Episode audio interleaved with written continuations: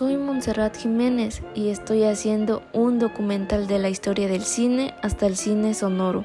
Pero oigan, ¿quién no ha ido al cine alguna vez en su vida? Revisar la taquilla, comprar los tickets y disfrutar una película. Es una de las actividades preferidas por grandes y chicos, ya sea para ver algún estreno. El cine es parte del entretenimiento de la sociedad, claro que sí. Además, gracias a las múltiples plataformas que ahora hay. Pero entonces, ¿cómo sucedió esto?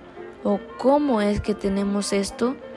Los inicios del cine se remontaron el 13 de febrero de 1894, fecha en la cual los hermanos Lumière inventaron cinematografía después de haber grabado cientos de películas de pocos segundos decidieron proyectar la primera película de la historia el 28 de diciembre de 1895 en París, lo cual consistía en sencillas imágenes en movimientos que representaban momentos cotidianos de la época, como la llegada de un tren, el derrumbe de un muro, a la de obreros de una fábrica, Posteriormente, solo dos años después, en 1897, Alice Goy, ella fue la fundadora del cine narrativo con su primera película El Hada de los Repollos,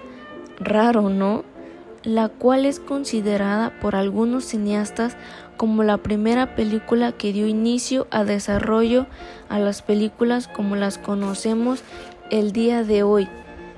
El éxito de esta nueva industria despertó la curiosidad de otros directores como George Méliès, quienes aplicó técnicas teatrales ante la cámara, decorados y los primeros efectos especiales, como en Barba Azul en 1901, Viaje a la Luna en 1902, y Viaje a través de lo imposible en 1904. Con el paso del tiempo aparecieron grandes directores como Murnau o Charles Chaplin, quienes revolucionaron el cine con comedia y nuevos estereotipos de personajes para crear películas que hasta el día de hoy representan grandes películas para la cinematografía a nivel mundial. El cine continuó mejorando gracias a las nuevas tecnologías, así fue como en 1927 se estrenó la primera película con sonido sincronizado, El cantante de jazz, la cual utilizó un sistema conocido como Vintage Phone el cual consistió en la grabación de sonido sobre un disco.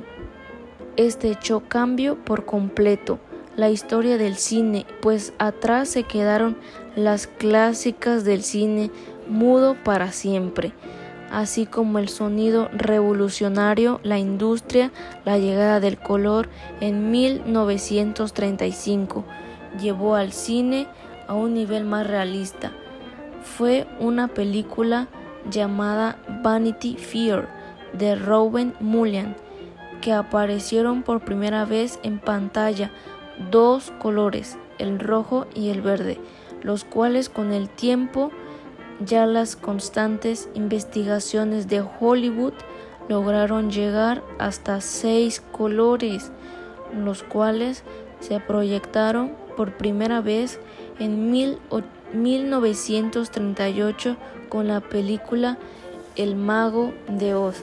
Fue precisamente esta película creada para niños, la cual desencadenó el inicio del cine infantil e inspiró a grandes como Disney a desarrollar contenido de dibujos animados para el público infantil.